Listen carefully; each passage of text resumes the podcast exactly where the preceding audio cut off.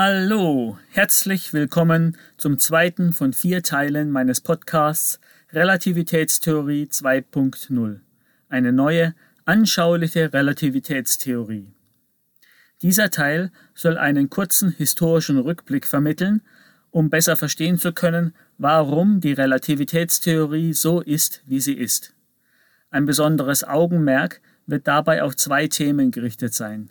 Einmal auf den sogenannten Äther und dann auf die Zeit. Der Äther ist im Zusammenhang mit der Relativitätstheorie ein besonders heißes Eisen. Bei Wikipedia steht unter dem Begriff Äther in Klammer Physik, in Klammer deshalb, weil es gibt ja auch den Äther zum Betäuben und so weiter. Also bei Wikipedia steht unter dem Begriff Äther direkt unter der Überschrift als kurze Zusammenfassung Stand Januar 2021 falsches und widerlegtes Konzept eines tragenden Mediums der Strahlenausbreitung. Wobei ich anmerken muss, das steht nur auf meinem Handy so da, wenn ich bei Wikipedia nachschlage. Es gibt anscheinend mindestens zwei Versionen von Wikipedia-Einträgen. Bei der Desktop-Version fehlen solche kurzen Zusammenfassungen seltsamerweise. Unabhängig davon aber ist der Inhalt des Wikipedia-Eintrags zum Thema Äther ansonsten der gleiche und spiegelt genau diesen Tenor der kurzen Zusammenfassung wider. Ursache für die Ächtung des Äthers waren ungeklärte Experimente in diesem Zusammenhang und Einsteins spezielle Relativitätstheorie, die ohne den Äther auskam. Wobei Einstein sich da nie so sicher war. Für die spezielle Relativitätstheorie wird der Äther einfach nicht gebraucht und fälschlicherweise wird das oft als Beweis dafür interpretiert, dass es den Äther nicht gibt. Einstein selber machte im Laufe seines Lebens immer wieder Bemerkungen zum Äther. 1924 sagte er zu diesem Thema schließlich Aber selbst wenn diese Möglichkeiten zu wirklichen Theorien heranreifen, werden wir des Äthers, das heißt des mit physikalischen Eigenschaften ausgestatteten Kontinuums in der theoretischen Physik nicht entbehren können. Denn die allgemeine Relativitätstheorie, an deren grundsätzlichen Gesichtspunkten die Physiker wohl stets festhalten werden, schließt eine unvermittelte Fernwirkung aus. Jede Nahewirkungstheorie aber setzt kontinuierliche Felder voraus, also auch die Existenz eines Äthers. Jetzt ist alles klar, oder? Mehr zu diesem Disput im Folgenden. Der andere Schwerpunkt, auf den ich mich fokussieren werde, ist die Zeit. Bezüglich der Zeit gibt es im Zusammenhang mit der Relativitätstheorie die abstrusesten und unwissenschaftlichsten Vorstellungen, selbst unter renommierten Physikern wohlgemerkt. Am beliebtesten sind natürlich Zeitreisen. Erst neulich gab es dazu wieder einen Kinofilm Tenet. Vielleicht habt ihr den ja gesehen. Aber warum gibt es all diese Geschichten im Zusammenhang mit der Zeit? Ich glaube, letztendlich ist das nur menschlich und unserem endlichen irdischen Sein geschuldet. Gut, dann legen wir mal los. Vor etwas mehr als 100 Jahren veröffentlichte Albert Einstein seine Relativitätstheorie. Zuerst die spezielle Relativitätstheorie im Jahre 1905, die die Physik von Systemen beschreibt, die sich mit konstanter Geschwindigkeit bewegen. Diese Theorie baut auf dem galileischen Relativitätsprinzip der Mechanik auf, das auf der Beobachtung beruht, dass die Naturgesetze unabhängig davon sind, ob ein Bezugssystem ruht oder sich mit gleichförmiger Geschwindigkeit, also unbeschleunigt, bewegt. Galileo Galilei hat diesen 1630 in seiner Niederschrift Der Dialog erstmalig formuliert. Dort formuliert er ein Gedankenexperiment über ein bewegtes Inertialsystem im Bauch eines Schiffes. Kleine Nebenbemerkung, da sieht man mal, wie sich Gedankenexperimente verändern. Heute nehme man ein Raumschiff, früher war ein Segelschiff das schnellste größere Objekt. Bei Einstein neu hinzu kommt jetzt die vorher gemachte experimentelle Feststellung, dass die Lichtgeschwindigkeit immer die gleiche ist, sowohl unabhängig von der Geschwindigkeit der Quelle als auch unabhängig von der Geschwindigkeit des Beobachters. Diese Konstanz der Lichtgeschwindigkeit ist nach dem Relativitätsprinzip das zweite Postulat, auf dem Einsteins spezielle Relativitätstheorie aufbaut. Aus diesen beiden Postulaten folgt dann nämlich zwangsweise, dass die Zeit eines relativ zu mir bewegten Beobachters langsamer vergeht. Das ist die sogenannte relativistische Zeitdilatation, die ich im Einleitungsteil schon erwähnt habe. Außerdem folgt aus diesen beiden Postulaten, dass relativ zu mir bewegte Objekte verkürzt sind. Das ist die relativistische Längenkontraktion, auch genannt Lorentz-Kontraktion. Woher der Name Lorentz kommt, werden wir später sehen. Mit etwas mehr Rechenaufwand, in Anführungszeichen, folgt aus diesen beiden Postulaten dann auch noch die berühmte Äquivalenz von Masse und Energie, E gleich mc. Das sind dann wohl die bekanntesten Punkte der speziellen Relativitätstheorie. Zehn Jahre später, am 25. November 1915, trug Albert Einstein dann vor der Preußischen Akademie der Wissenschaften seine allgemeine Relativitätstheorie vor. Dabei wird die spezielle Relativitätstheorie auf beschleunigte Systeme erweitert und die Gravitation kommt mit ins Spiel. Der entscheidende Punkt dabei ist ein drittes Postulat, dass ein Beobachter nicht unterscheiden kann, ob er sich in einem beschleunigten Bezugssystem oder in einem Gravitationsfeld befindet. Das führt letztendlich zum Bild der gekrümmten Raumzeit. Sicher habt ihr dazu schon einmal diese Animation eines sich unter dem Gewicht eines Sterns durchbiegenden Membran gesehen.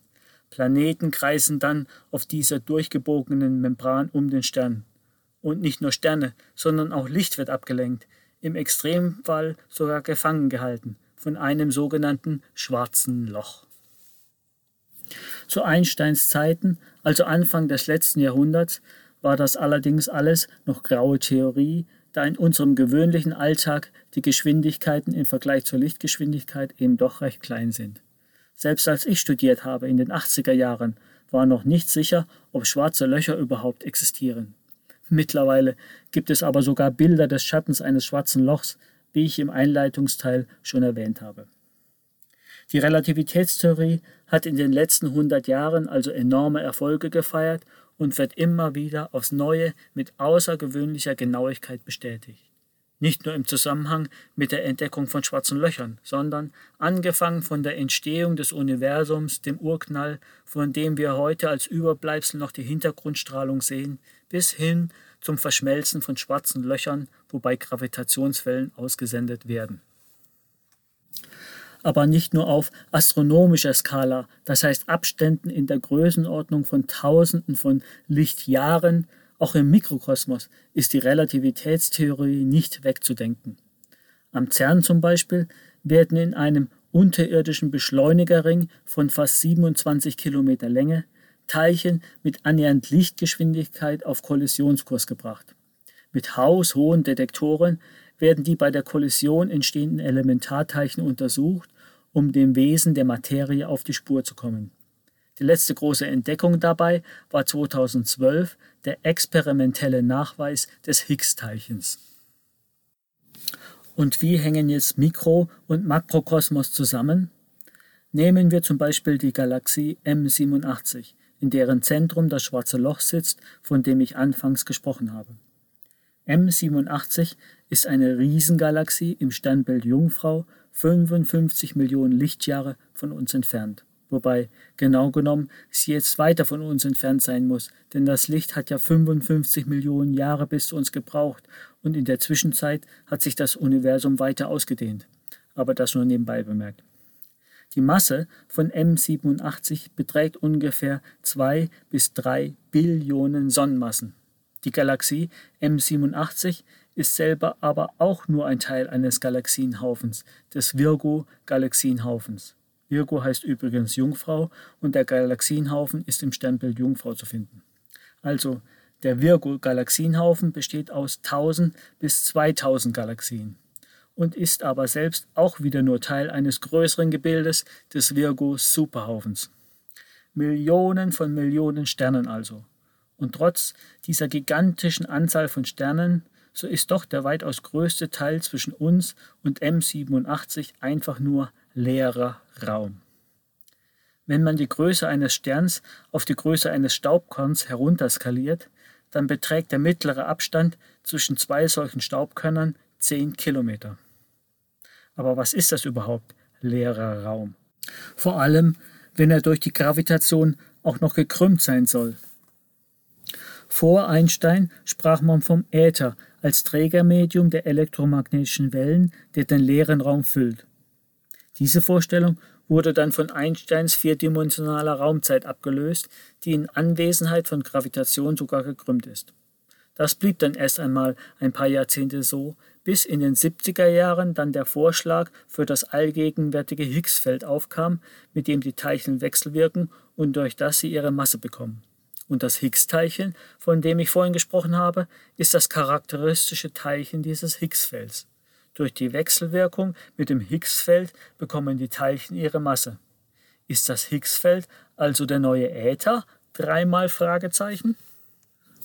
Aber, wie schon eingangs erwähnt, birgt der leere Raum zwischen den Sternen noch andere, bisher völlig ungeklärte Fragen. Zum einen hat die Astrophysikerin Vera Rubin in den 1960er herausgefunden, dass die Sterne in den meisten Galaxien mit einer Geschwindigkeit um das Zentrum ihrer Galaxie rotieren, die nicht zur Verteilung der sichtbaren Materie in diesen Galaxien passt. Unabhängig vom Abstand zum Zentrum der Galaxie bewegen sich die Sterne nämlich annähernd mit gleicher Geschwindigkeit. Normalerweise würde man aber annehmen, dass die Sterne sich umso langsamer bewegen, je weiter sie vom Zentrum entfernt sind. Es sieht so aus, als gäbe es in den Galaxien unsichtbare Materie, die eine erhebliche zusätzliche Gravitationskraft ausübt, also einen Großteil der Masse in den Galaxien ausmacht. Man nennt diese Masse dunkle Materie. Spätere Computersimulationen ergaben sogar, dass ohne diese dunkle Materie überhaupt keine Galaxien entstehen können. Erst wenn die dunkle Materie das Fünffache der sichtbaren Materie übersteigt, können in den Simulationen Galaxien entstehen. Ohne die dunkle Materie gäbe es uns also gar nicht. Die Galaxien wiederum sind nicht gleichmäßig in unserem Universum verteilt. Es sieht vielmehr so aus, als sei unser Universum von einem Netz aus dunkler Materie durchzogen, entlang dem sich die Galaxien gebildet haben. Worum es sich bei dieser dunklen Materie handelt, ist noch völlig unklar. Aber es kommt noch mysteriöser. Neben der dunklen Materie gibt es noch eine weitere, unbekannte Größe viel größeren Ausmaßes. Nach bisherigem Wissen entstand unser Universum durch den Urknall und dehnt sich seitdem aus. Als ich studiert habe, in den 90er Jahren, war noch unklar, ob die Ausdehnung des Universums immer weitergeht aber eigentlich ging man davon aus, dass die Ausdehnung des Universums irgendwann zum Stillstand kommt und es wieder in sich zusammenfällt. Aber selbst wenn das Universum nicht wieder in sich zusammenfällt, so muss die Ausdehnung sich zumindest verlangsamen, da die einzige bekannte Kraft auf astronomischer Skala die anziehende Gravitationskraft ist. Seit 1998 gibt es allerdings astronomische Beobachtungen, die darauf hindeuten, dass sich die Ausdehnung des Universums nicht verlangsamt, sondern sogar beschleunigt. Da muss es also eine Kraft geben, die das Universum immer schneller auseinandertreibt. Worum es sich bei dieser Kraft handelt, ist ebenfalls völlig unklar und sie wird deshalb dunkle Energie genannt. Man geht heute davon aus, dass von der Materie oder Energie nach der Formel E gleich mc Quadrat im Universum nur rund 5% den Atomen, also der sichtbaren Materie, zugeordnet werden können. 23% sind dunkle Materie und 72% müssen der dunklen Energie zugeordnet werden. Oha, da gibt es also noch eine ganze Menge offene Fragen. Trotz der ganzen wissenschaftlichen Erfolge in letzter Zeit haben wir von 95 Prozent unseres Universums absolut keine Ahnung, woraus es besteht. Wie sollen wir weitermachen? Für diese Simulationen zur Entstehung von Galaxien war jetzt schon ein riesiger Rechenaufwand notwendig. Genauso waren für die Entdeckung der Gravitationswellen mehrere gigantische kilometerlange Interferometer notwendig. Die Entdeckung des Higgs-Teilchens fand in einem 27 Kilometer langen unterirdischen Ringbeschleuniger, dem CERN, statt. die Entdeckung der schwarzen Löcher im Zentrum der Galaxie M87 und in unserer Milchstraße hat Jahrzehnte gedauert, und es mussten dazu viele Radioteleskope weltweit zusammengeschaltet werden.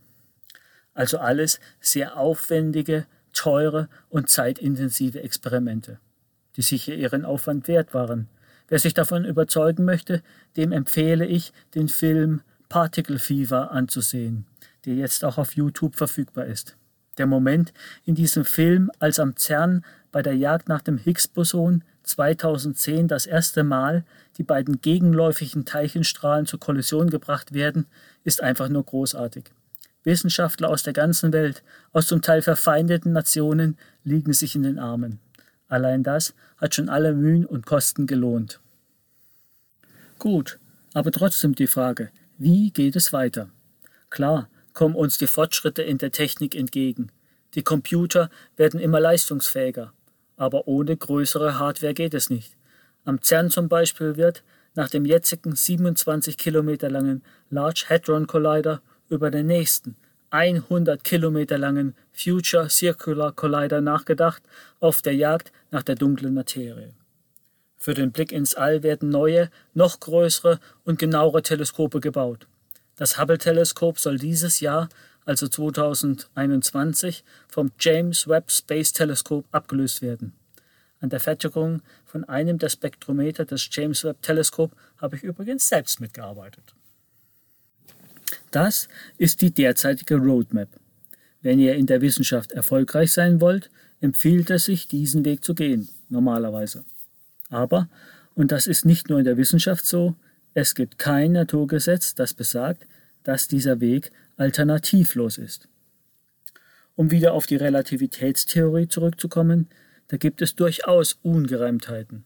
Nicht unbedingt bei den Ergebnissen, aber sicher bei den Erklärungen und beim Verständnis der Relativitätstheorie. Man könnte sich ja mal fragen, warum ist die Relativitätstheorie eigentlich so, wie sie ist? Da gab es am Anfang sehr wohl kontroverse Ansichten, von durchaus schlauen Leuten bis hin zu Nobelpreisträgern. Also, warum ist die Relativitätstheorie so, wie sie ist? Ich könnte mir vorstellen, dass das so war. Gehen wir noch einmal zurück zum Anfang des 17. Jahrhunderts, als Galileo Galilei im Dialog sein Relativitätsprinzip darlegte. Die Naturgesetze sollen demnach unabhängig vom Bewegungszustand des Beobachters sein. Dieses Relativitätsprinzip ist ja dann auch eines der beiden Grundprinzipien, auf denen Einstein später seine spezielle Relativitätstheorie aufbaut. Dieses Prinzip ist insofern sinnvoll, da wir ansonsten am Tag andere Naturgesetze hätten als in der Nacht. Warum ist das so? Die Erdoberfläche hat am Äquator eine Rotationsgeschwindigkeit von 1670 km pro Stunde. Das heißt, die relative Geschwindigkeitsdifferenz zwischen Tag und Nacht auf der Erdoberfläche bei der Bewegung der Erde um die Sonne beträgt 3350 km pro Stunde. Gut, das ist jetzt noch nicht so viel. Die Erde dreht sich ja aber auch um die Sonne und da beträgt die Geschwindigkeitsdifferenz zwischen Sommer und Winter immerhin schon 214.000 km pro Stunde. Und außerdem dreht sich unser Sonnensystem mit rund 800.000 km pro Stunde um das Zentrum unserer Milchstraße. Und das sind immerhin schon 0,7 Promille der Lichtgeschwindigkeit.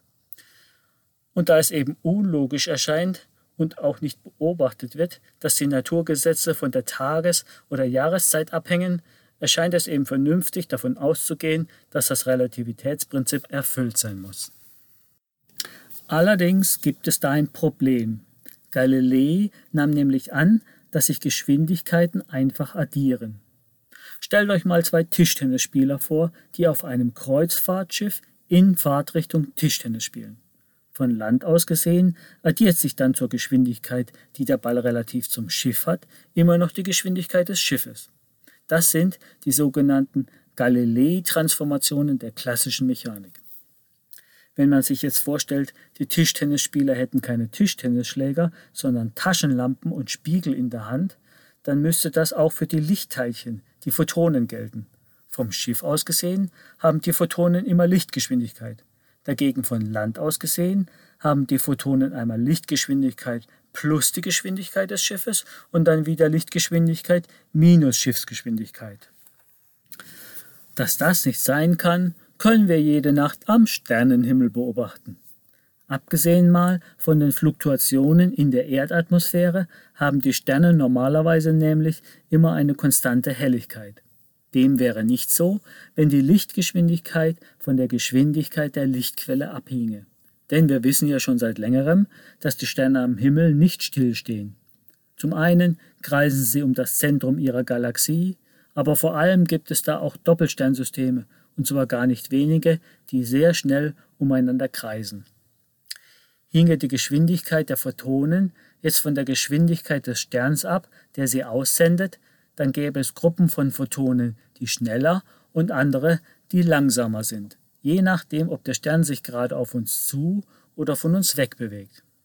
Und dieser Gruppenbildungseffekt würde sich über die Zeit, die das Licht bis zur Erde braucht, immer weiter verstärken, sodass der Stern nicht gleichmäßig hell, sondern in regelmäßigen Abständen aufblinken würde. Das beobachten wir aber nicht. Folglich muss die Lichtgeschwindigkeit konstant sein. Aber wenn die Lichtgeschwindigkeit nicht von der Geschwindigkeit der Quelle abhängt, dann gibt es hier einen Widerspruch zu den Galilei-Transformationen. Gut, wie entgeht man diesem Problem? Ein denkbarer Ansatz, den ich der Vollständigkeit halber erwähnen will, ein Ansatz in der naturwissenschaftlichen Geschichte über das Licht war folgender. Da die Lichtgeschwindigkeit so groß ist, wurde früher oft vermutet, dass die Wirkung des Lichts instantan, die Lichtgeschwindigkeit also unendlich ist. Das fällt auch unter das Stichwort Fernwirkung, die vorhin schon im Zitat von Albert Einstein vorkam. Und diese Fernwirkung betrifft nicht nur das Licht, sondern auch andere Kräfte, wie die Gravitationskraft oder das elektrische Feld. Eine instantane Fernwirkung widerspricht aber irgendwie unserer Vorstellung von Kausalität, also dass Ursache und Wirkung nicht gleichzeitig passieren, sondern dass dazwischen ein kleiner Zeitraum vergeht. Umgedreht kann man auch sagen, wenn Ursache und Wirkung gleichzeitig passierten, dann gäbe es ja keine Zeit. Gut, das ist jetzt vielleicht eher ein philosophisches Problem.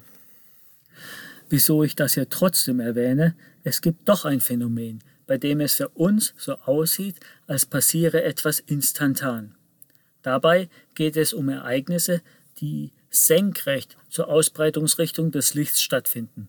Wovon ich spreche, das ist der sogenannte Kollaps der Wellenfunktion in der Quantenphysik. Dieses Phänomen beschreibt einen für uns offensichtlichen Widerspruch, der zwangsweise auftritt, wenn Welle und Teilchencharakter des Lichts aufeinandertreffen, nämlich wenn die Energie der elektromagnetischen Welle ein Atom anregt. Dieser Energieübertrag passiert zum einen quantisiert, also in Form von wohl definierten Energiepaketen, den Photonen, zum anderen lokal am Ort eines Atoms und außerdem instantan. Wo ist das Problem?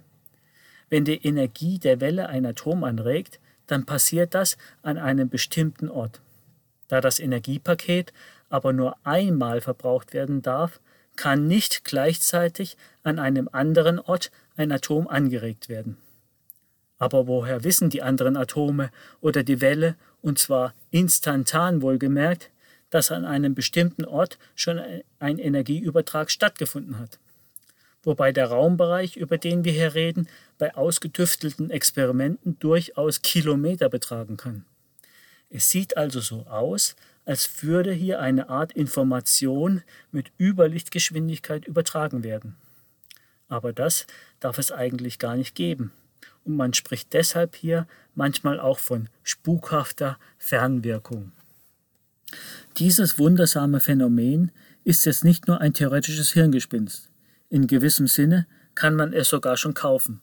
Das fällt dann unter das Schlagwort Quantenkryptographie und Quantencomputer. Dieses Phänomen, der Kollaps der Wellenfunktion, muss irgendwie mit der Beschaffenheit des Vakuums zusammenhängen und ist für mich eines der größten Rätsel in der Natur. Ich bin mir sicher, dass die Lösung dieses Rätsels unser Verständnis der Natur auf eine ganz neue Ebene heben wird. Aber das ist jetzt wirklich schon Science Fiction. Überhaupt, was hat dieses Problem der Quantenmechanik mit der Relativitätstheorie zu tun? Ich komme darauf am Ende meines Podcasts noch einmal zurück. Ich habe bisher hauptsächlich vom Licht als Teilchen gesprochen. Ein berühmter Verfechter dieser Teilchentheorie des Lichts war Isaac Newton. Schon immer aber gab es eine zweite Theorie des Lichts, Licht als Welle. Und es wurde von einem Medium gesprochen, in dem sich das Licht ausbreitet, dem Äther. Diese Wellentheorie des Lichts gewann vor allem ab dem 17. Jahrhundert an Bedeutung, als durch Experimente klar wurde, dass Licht Eigenschaften hat, die denen von Wasserwellen ähneln. So wurde viel spekuliert, wie dieser Äther beschaffen ist, ob er ruht oder ob er von Materie, also insbesondere der Erde, mitgeführt wird. Wobei diese Vorstellung der Mitführung schwierig wird, wenn man sich fragt, was nimmt ihn mit und was eventuell nicht. Die Erde ja, aber auch ein Schiff auf der Erde oder nur zum Teil. Das wird ziemlich kompliziert. Und da handeln die Naturwissenschaftler mal gar nicht so wissenschaftlich, wie man meinen könnte, sondern sehr pragmatisch. Es gibt nämlich so eine allgemein anerkannte Hypothese unter den Naturwissenschaftlern, dass die Natur nach dem Motto handelt Keep it simple, auch bekannt unter dem Begriff Ockhams Rasiermesser. Wilhelm von Ockham lebte im 13. bzw. 14. Jahrhundert, aber eigentlich wurde dieses Prinzip, dass die Natur bei der Option von mehreren Wegen immer den einfachsten wählt, auch schon von Aristoteles formuliert.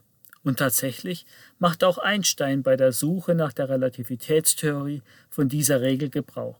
Die Frage ist eben, ob man dieses Rasiermesser nicht noch etwas tiefer ansetzen kann, auch an der heutigen Relativitätstheorie. Also, kommen wir nochmal auf den Äther zurück. Genau genommen geht es ja um die Frage, was ist leerer Raum? Was ist zwischen den Sternen? Ist einfach nichts? Aber nichts können wir uns nicht vorstellen. Folglich ist das ein Problem, das die Wissenschaftler schon seit langer Zeit beschäftigt, bis heute. Einer der ersten, der mit dem Wellenmodell des Lichts grundlegende Phänomene im Zusammenhang mit Licht erklären konnte, war Christian Huygens. Christian Huygens lebte im 17. Jahrhundert und er entwarf das nach ihm benannte Huygensche Prinzip, welches besagt, dass jede Wellenfront als Ausgangspunkt von Elementarwellen angesehen werden kann, die sich zu einer neuen Wellenfront überlagern. Was heißt das? Stellt euch mal vor, ihr lasst gleichzeitig lauter Steinchen entlang einer Linie ins Wasser fallen. Von jedem Steinchen gehen dann kreisförmige Wasserwellen aus. Das sind unsere Elementarwellen. Schon nach kurzer Entfernung überlagern sich dann die Wasserwellen benachbarter Steinchen und in noch größerer Entfernung überlagern sich die Wasserwellen aller Steinchen zu einer geraden Wellenfront. Das ist dann die neue Wellenfront, die sich aus den Elementarwellen gebildet hat. Die ursprüngliche Wellenfront war die Linie, entlang der wir die Steinchen ins Wasser geworfen haben. Obwohl dieses Prinzip schon fast 400 Jahre alt ist, findet es auch noch heute immer wieder neue Anwendungsbereiche und es wird auch im nächsten Teil dieses Podcasts bei der speziellen Relativitätstheorie eine entscheidende Rolle spielen. Bei den Wasserwellen war natürlich das Wasser das Medium, in dem sich die Wellen ausbreiten. Und für seine Lichtwellen erschien es Huygens nur konsequent, dass es da auch ein Medium gibt, in dem sich das Licht ausbreitet, eben der Äther. Erstaunlich ist, dass diese Gelehrten früher nicht einfach irgendeinen Äther annahmen, sondern auch versuchten, anhand mechanistischer Modelle die Wirkungsweise dieses Äthers zu erklären. Das sogenannte Wirbelmodell war da sehr beliebt, mit dem zum Beispiel auch versucht wurde, die Gravitation zu erklären. Ende des 17., Anfang des 18. Jahrhunderts kam dann aber erst einmal Isaac Newton, der das Korpuskel, also wieder das Teilchenmodell vertrat. Aber um 1800 wurde schließlich durch das berühmte Doppelspaltexperiment von Thomas Young doch wieder klar, dass Licht auch Wellencharakter hat. Außerdem stellte man fest, dass Licht auch polarisiert ist, also eine Transversalwelle ist. Das war insofern überraschend, da man sich Lichtwellen wie Schallwellen vorgestellt hat und Schallwellen schwingen in Ausbreitungsrichtung, sind also Longitudinalwellen und haben keine Polarisation. Mitte des 19. Jahrhunderts kamen dann Physiker wie James Clerk Maxwell und Heinrich Hertz, die zeigten, dass es sich bei Licht um elektromagnetische Wellen handeln muss. Sie alle gingen davon aus, dass es einen Äther geben muss, in dem sich diese elektromagnetischen Wellen ausbreiten. Und auch weiterhin gab es viele Diskussionen, wie dieser Äther beschaffen ist, ob er von den Sternen und Planeten mitgeführt wird, ob er ruht, also ob er ein absolutes Bezugssystem darstellt. Zwei der letzten, sagen wir mal, hochkarätigen Wissenschaftler, die um 1900 noch das Äthermodell vertraten, waren Hendrik Anton Lorenz und Henri Poincaré. Lorenz war Physiker und erhielt 1902 zusammen mit Peter Siemann den Nobelpreis für Physik. Poincaré war einer der besten Mathematiker seiner Zeit und theoretischer Physiker. Allerdings versuchten sie nicht mehr irgendein Modell des Äthers zu entwickeln. Sie nahmen ihn einfach als solchen an und interessierten sich für die Konsequenzen. Insbesondere nahmen sie an, dass der Äther alles durchdringt, unbewegt und statisch ist, also ein absolutes Bezugssystem darstellt. Damit ergibt sich aber wieder ein Problem hinsichtlich des Relativitätsprinzips. Denn dann müsste die Lichtgeschwindigkeit von der Geschwindigkeit des Beobachters relativ zu diesem absoluten Bezugssystem, also dem Äther, abhängen. Entsprechend dem Relativitätsprinzip darf es aber kein ausgezeichnetes, also kein absolutes Bezugssystem geben. Bis dahin war das alles aber nur Theorie. Dann aber kam um 1890 das entscheidende Experiment dazu, das diese Fragen klären sollte. Das war das Michelson-Morley-Experiment. Ein, wie man sagt, Experimentum Crucis. Der Versuchsaufbau ist vom Prinzip her der gleiche wie der, mit dem 2015, also 130 Jahre später, die Gravitationswellen nachgewiesen wurden. Bei diesem Experiment wird Licht von irgendeiner Lichtquelle, heute üblicherweise einem Laser, muss aber nicht sein, also dieses Licht wird von einem halbdurchlässigen Spiegel in zwei Strahlen geteilt und auf zwei zueinander senkrechte, exakt gleich lange Lichtwege gelenkt. Am Ende dieser beiden Lichtwege steht je ein Umlenkspiegel, der das Licht den gleichen Weg zurückwirft. Am Ende wird, meist über das Interferenzbild der beiden Lichtstrahlen, die Laufzeitdifferenz der beiden Lichtwege gemessen. Ähm, wenn ihr das jetzt nicht ganz verstanden habt, einfach Wikipedia Michelson Interferometer eingeben. Wenn der Versuchsaufbau sich jetzt bewegt, zum Beispiel weil die Erde sich bewegt und das Licht auf einem der Lichtwege aufgrund einer vermeintlich angenommenen Addition von Geschwindigkeiten schneller ist, dann sollte man diese Zeitdifferenz zwischen den beiden Lichtwegen messen können. Alternativ zum Michelson-Morley-Experiment könnte man übrigens auch zwei Lichtuhren nehmen, die man zuerst nebeneinander, und zwar beide senkrecht zur Bewegungsrichtung stellt und aufeinander synchronisiert. Dann dreht man eine der beiden Lichtuhren parallel zur Bewegungsrichtung und die müsste dann langsamer gehen. Um wie viel langsamer, das rechnen wir im nächsten Podcast aus. Ist aber nicht schwierig. Das Michelson-Morley-Experiment wurde viele Male mit extrem hoher Genauigkeit durchgeführt. Und was kam heraus? Nichts. Was man auch anstellte, es konnte keine Relativbewegung zu irgendeinem Äther gemessen werden. Da ging aber die Diskussion los. Ich will da jetzt gar nicht weiter drauf eingehen. Das Ende vom Lied waren die sogenannten Lorentz-Transformationen, die die Galilei-Transformationen ablösten und die auch Teil der Einsteinschen speziellen Relativitätstheorie sind. Die Lorentz-Transformationen beschreiben die berühmte relativistische Zeitdilatation und die relativistische Längenkontraktion.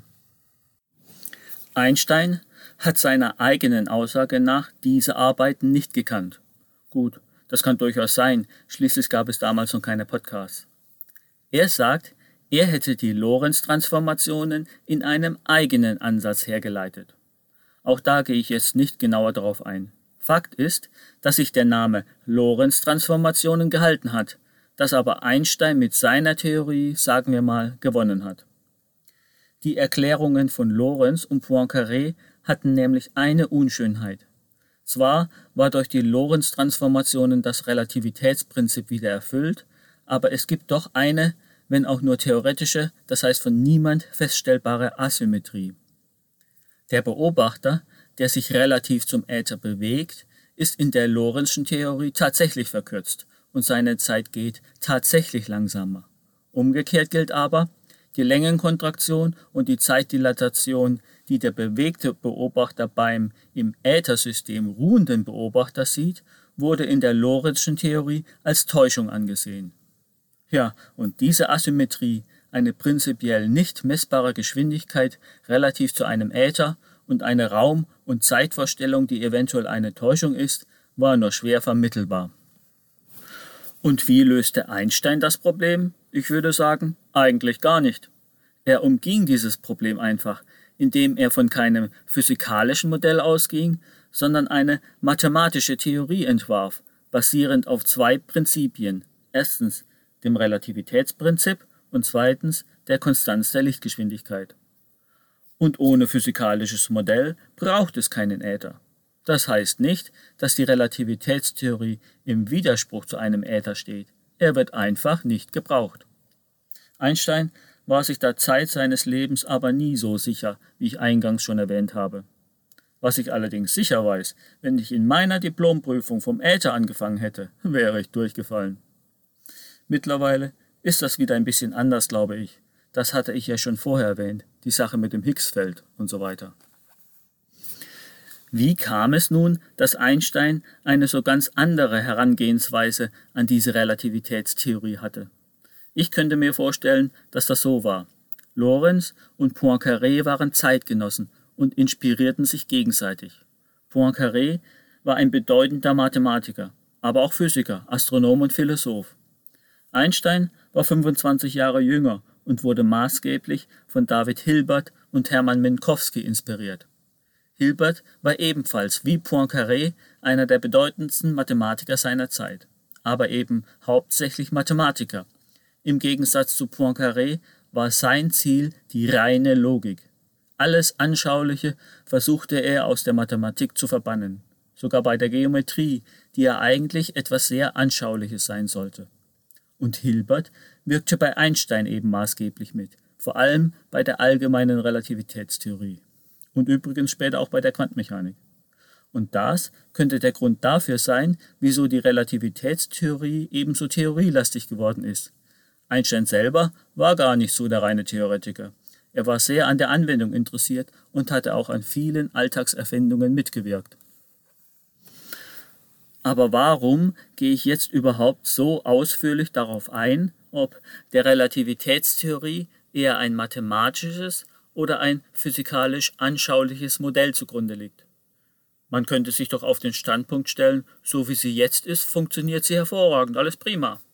Es gibt sogar Meinungen, dass alles sowieso nur Logik ist. In Wirklichkeit existiert gar nichts, sagen wir mal handfestes. Wir existieren folglich nur, weil das eine logische Konsequenz ist von, von, ja, äh, ich weiß auch nicht. Frei nach dem Motto, du sollst dir kein Bildnis machen. Mir und ich glaube, da bin ich nicht der Einzige, genügt das allerdings nicht. Ich glaube, dass die meisten Menschen etwas Bildhaftes, Handfestes brauchen. Okay, man könnte sagen, das sind jetzt eher philosophische Aspekte. Aber andererseits entwerfen selbst die Theoretiker immer wieder anschauliche Erklärungen ihrer mathematischen Modelle. Ihr kennt ja alle zum Beispiel diese Bilder von Uhren in Raketen oder diese durchgebogene Gummimatte, auf der die Planeten um die Sonne kreisen. Das alles sind bildhafte Darstellungen der mathematischen Theorien. Als wirklich anschauliches physikalisches Modell taugen sie allerdings nicht. Und, wie wir schon gehört haben, gibt es eben doch viele offene Fragen, die die bisherige Theorie nicht erklären kann. Dunkle Energie, dunkle Materie, Higgsfeld, was steckt hinter der Gravitation? Ich finde, es gibt da zur Relativitätstheorie eine sehr schöne Parallele in einem anderen Bereich der Physik. Das ist die Thermodynamik und die statistische Mechanik. Dabei geht es um die Frage, wie thermodynamische Prozesse ablaufen, zum Beispiel der Verbrennungsvorgang in einem Motor. Unter dem Begriff Arbeit kann sich ja jeder etwas vorstellen. Aber was ist eigentlich Wärme und was ist Temperatur? Die Thermodynamik wurde so im 17. und 18. Jahrhundert entwickelt und ist eher ein mathematisches Modell. Was mir da so aus meinem Studium in Erinnerung geblieben ist, ist zum Beispiel die sogenannte Gibbs-Helmholtz-Gleichung. Dabei geht es um den Energie- und Wärmeinhalt eines Systems, um Arbeit und Temperatur. Das kann man sich ja alles ganz gut vorstellen. Aber dann gibt es da noch so eine ominöse Größe, genannt Entropie. Irgendwann hat man nämlich herausgefunden, dass beim Ablauf von Reaktionen nicht nur die Energiebilanz wichtig ist, sondern dass es da noch etwas anderes gibt, das für den Ablauf von Reaktionen wichtig ist. Das hat man dann eben Entropie genannt. Sonst kann man zum Beispiel nicht erklären, warum nasse Haut abkühlt, wenn man darüber pustet. Und mit der Einführung der Entropie in diese, sagen wir mal, mathematischen Modelle der Thermodynamik passt dann auch alles wieder wunderbar. Aber was ist jetzt die Entropie? Wie kann man sich das vorstellen? Ja, und da kommt jetzt das anschauliche Modell der statistischen Mechanik ins Spiel. Grob gesagt ist die Entropie ein Maß für die Unordnung in einem System. Wenn man jetzt nämlich weiß, dass wir aus Atomen und Molekülen bestehen, dann können sich diese Teilchen entweder alle in die gleiche Richtung bewegen oder ganz ungeordnet. Wenn sie sich alle in die gleiche Richtung bewegen, dann hat der Körper, den die Teilchen bilden, Bewegungsenergie. Wenn der Körper jetzt aber irgendwo draufknallt, dann setzt Chaos ein und aus der gleichgerichteten Bewegung wird eine ungeordnete, chaotische Bewegung der Teilchen. Jedes Teilchen hat zwar im Mittel nach wie vor die gleiche kinetische Energie, aber die Bewegung ist jetzt ungeordnet. Und ungeordnete Bewegung ist Wärme. Das heißt, der Körper als Ganzes, den die Teilchen bilden, hat keine Bewegungs-, also kinetische Energie mehr, sondern ist wärmer geworden. Geordnete kinetische Energie ist also Bewegungsenergie, der Körper hat einen Impuls, ungeordnete kinetische Energie ist Wärme und bestimmt die Temperatur des Körpers. Der umgekehrte Vorgang aus der ungeordneten Wärmebewegung der Atome wieder kinetische Energie des Körpers zu machen, ist gar nicht so einfach. Zumindest passiert es nicht von allein. Umgedreht schon. Jede Bewegung, die wir im Alltag kennen, wird in der Regel langsamer und kommt durch Reibung zum Stillstand. Und was passiert, wenn etwas reibt? Wenn ich zum Beispiel meine Hände reibe, es wird wärmer. Aber ich habe noch nie ein Auto gesehen, das sich von alleine abkühlt und dann losrollt. Und warum passiert das nicht? Es ist einfach beliebig unwahrscheinlich, dass sich alle Moleküle im Auto zu irgendeinem Zeitpunkt zufällig gerade in die gleiche Richtung bewegen. Entropie hat also etwas mit Unordnung zu tun. Und die Unordnung, also die Entropie, hat die Tendenz immer zuzunehmen. Also zuzunehmen mit der Zeit. Oh, habe ich da gerade Zeit gesagt? Hat die Entropie also vielleicht etwas mit der Zeit zu tun? Ich komme darauf gleich nochmal zurück machen wir erst einmal noch mit der Unordnung weiter. Die Unordnung, das heißt die Entropie, nimmt normalerweise zu. Das kennen wir alle aus dem Alltag. Es kostet Energie, sein Zimmer immer wieder aufzuräumen. Und wie ist das mit dem Abkühlen der nassen Haut? Die Wassermoleküle wuseln alle wild umher. Entsprechend der Temperatur des Wassers haben sie im Mittel eine gewisse kinetische Energie. Aber nur im Mittel. Es gibt Moleküle, die sind langsamer und Moleküle, die sind schneller und manche sind sogar so schnell, dass sie den Flüssigkeitsfilm verlassen können. Sie verdampfen. Und wenn wir pusten, sind sie weg und können nicht mehr in den Wasserfilm zurückfallen. Zurück bleiben die kalten Wassermoleküle und deshalb kühlt der Wasserfilm und damit unsere Haut ab. Mit diesen umherwuselnden Atomen und Molekülen haben wir also ein sehr schönes Modell, um die Thermodynamik zu erklären. Dieses Modell hat auch einen Namen, das ist die statistische Physik. Wir haben also auf der einen Seite das sehr mathematische Modell der Thermodynamik, zum Beispiel mit der Gibbs-Helmholtz-Gleichung, total ätzend. Und auf der anderen Seite das sehr anschauliche Modell der statistischen Physik. Und wie sieht es bei der Relativitätstheorie aus? Da haben wir bisher nur das mathematische Modell der speziellen und allgemeinen Relativitätstheorie, basierend auf dem Relativitätsprinzip der Konstanz der Lichtgeschwindigkeit und bei der allgemeinen Relativitätstheorie noch darauf, dass man nicht unterscheiden kann, ob man sich in einem beschleunigten Bezugssystem befindet oder in einem Gravitationsfeld, das heißt im Äquivalenzprinzip von träger und schwerer Masse. Die Frage ist nun, gibt es nicht auch ein anschauliches Modell für die Relativitätstheorie? Brauchen wir das überhaupt? Ich denke schon. Und der Vergleich mit der statistischen Thermodynamik ist, meiner Meinung nach, eine gute Begründung dafür. Wie schon gesagt, gibt es viele bildliche Darstellungen der Relativitätstheorie. Aber das sind keine wirklichen Modelle, mehr noch, sie führen manchmal zu ziemlich abstrusen Vorstellungen.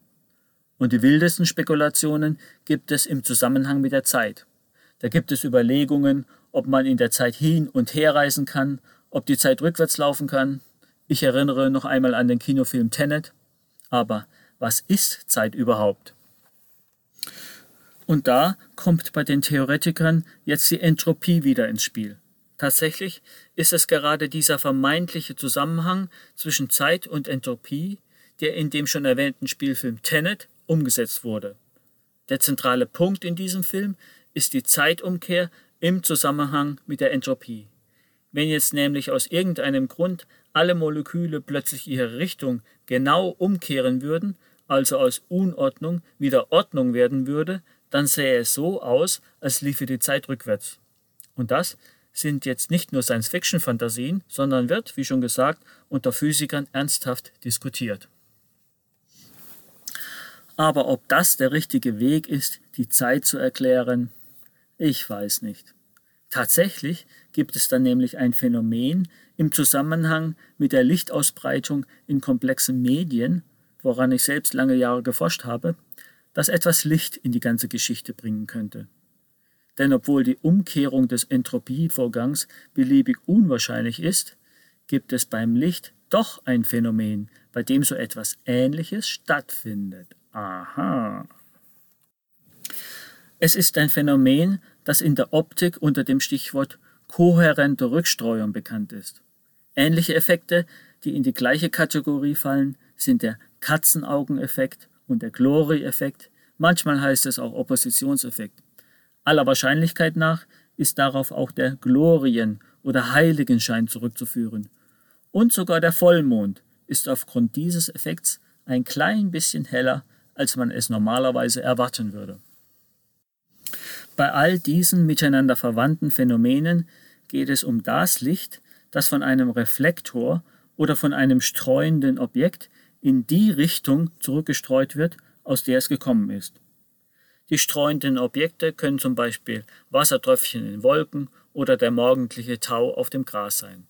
Konkret, wenn ich mich in der Natur befinde, heißt das, ich habe die Sonne im Rücken, das Sonnenlicht fällt zum Beispiel auf eine Nebelwand vor mir und wird von den Wassertröpfchen im Nebel zu mir zurückreflektiert. Im Idealfall sehe ich gleichzeitig noch meinen Schatten auf der Nebelwand so dass sich die Lichterscheinung um den Schatten meines Kopfs ausbildet. Na, erinnert das nicht an die Darstellungen des Heiligenscheins? Ein kleiner Schönheitsfehler. Der Heiligenschein bildet sich immer um den Schatten des eigenen Kopfs. Naja, sind wir mal nicht kleinlich. Der Grund für dieses Phänomen ist die erhöhte Symmetrie um die genaue Rückwärtsrichtung. Erhöhte Symmetrie heißt bei Licht nämlich immer, eine relativ zu anderen Richtungen erhöhte Anzahl von Lichtwegen gleicher Länge und damit eine erhöhte Intensität. Dieses optische Phänomen findet man sogar noch in vollkommen ungeordneten Medien, wie zum Beispiel Milch oder weißer Farbe. Man spricht dann von vielfach streuenden Medien. Die Vielfachstreuung von Licht in solchen Medien kann man sich als einen Irrflug, auch genannt Random Walk, von Photonen vorstellen. Wenn jetzt das weiße Medium ausreichend dick ist und die Photonen nicht absorbiert werden, dann kommen die Photonen irgendwann auf der Rückseite wieder heraus. So, und jetzt gibt es auch hier in genauer Rückwärtsrichtung eine erhöhte Symmetrie. Und zwar gibt es zu jedem Lichtweg, den ein Photon genommen hat, immer auch den umgekehrten Lichtweg. Wie bei der Umkehrung der Entropie könnte man jetzt dagegen halten, dass das doch sehr unwahrscheinlich ist, dass ein Photon den genau umgekehrten Weg nimmt, also den Lichtweg quasi rückwärts durchläuft. Das ist aber nicht nur möglich, das ist sogar immer so, denn das Licht ist eine Welle und die Welle tastet in Anführungszeichen quasi alle möglichen Wege ab. Zu jedem Lichtweg gibt es in dieser Geometrie also immer auch den umgekehrten Weg. Und das Besondere an diesen beiden Wegen ist, sie sind natürlich exakt gleich lang. In der Richtung, die dem einfallenden Licht entgegengesetzt ist, hat man also immer ein Paar von Photonen, die in Phase sind. Und zwei Wellen, die in Phase sind, führen zu einer um den Faktor 2 überhöhten Intensität. Unter gewissen Voraussetzungen funktioniert das sogar mit Elektronen und Neutronen und ist damit ein Beweis für den Welle-Teilchen-Dualismus in der Natur. Wieso habe ich das jetzt erzählt? Was hat das mit der Zeit zu tun? Nun, wie schon gesagt, habe ich selbst viele Jahre an diesen Effekten geforscht, die im Zusammenhang mit diesem Glorienschein stehen. Dieser Effekt kommt also dadurch zustande, dass es zu jedem Lichtweg auch den umgekehrten Weg gibt. Und als ich als junger Student anfing, an diesem Effekt zu forschen, erklärten mir die Theoretiker immer, das läge an der Time Reversal Symmetry der Lichtpfade. Das heißt, jeder Lichtweg interferiere mit seinem zeitumgekehrten Pfad. Rein formal kann man sich das so herleiten. Die Funktion, die eine nach rechts fortschreitende Welle beschreibt, enthält einen Term x minus c mal t. Dabei ist x der Ort, c die Lichtgeschwindigkeit und t die Zeit. Eine nach links fortschreitende Welle dagegen enthält den Term x plus, also das umgekehrte Vorzeichen, x plus c mal t. Aus t wird also minus t, was man als eine Umkehr des Zeitpfeils interpretieren könnte. Ehrlich gesagt fällt es mir gerade etwas schwer, das Ganze schlüssig wiederzugeben, weil es nicht schlüssig ist. Viel sinnvoller ist es, das Minuszeichen der Geschwindigkeit zuzuordnen, und dann durchläuft das Licht den Lichtweg einfach in umgekehrte Richtung.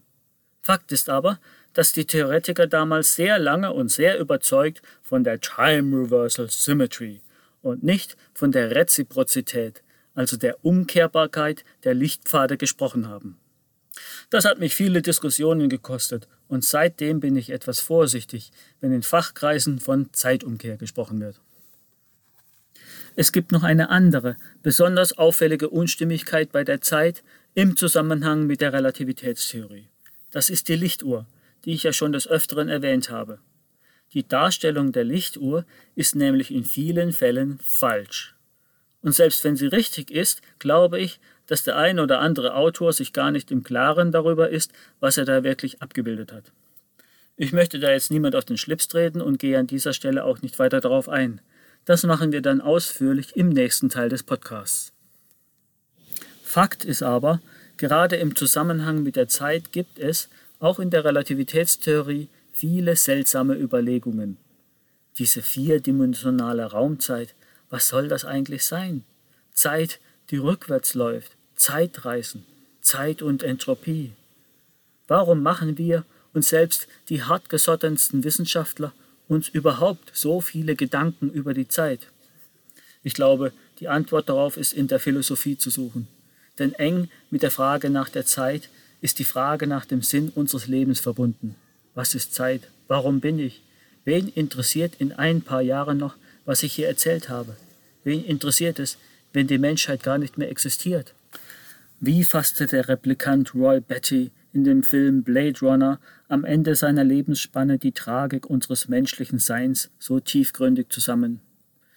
Ich habe Dinge gesehen, die ihr Menschen niemals glauben würdet gigantische Schiffe, die brannten draußen vor der Schulter des Orion.